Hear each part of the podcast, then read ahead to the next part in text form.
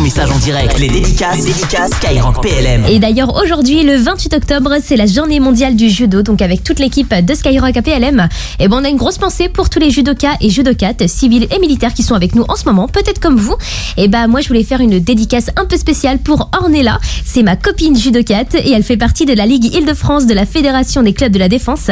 Et toute la semaine, elle est en stage avec Teddy Riner et son académie à l'Institut du judo euh, Porte de Châtillon. Donc, euh, des gros gros bisous à toi, Ornella.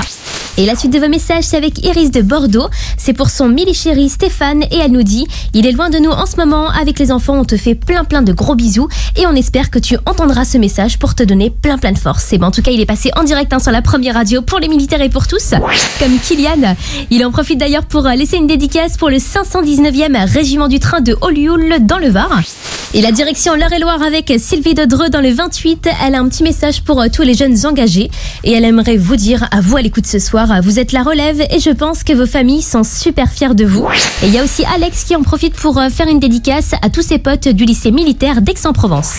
Comme Yacine, il souhaite bon courage à son papa Alan qui est contrôleur de sécurité aérienne dans l'aviation légère de l'armée terre.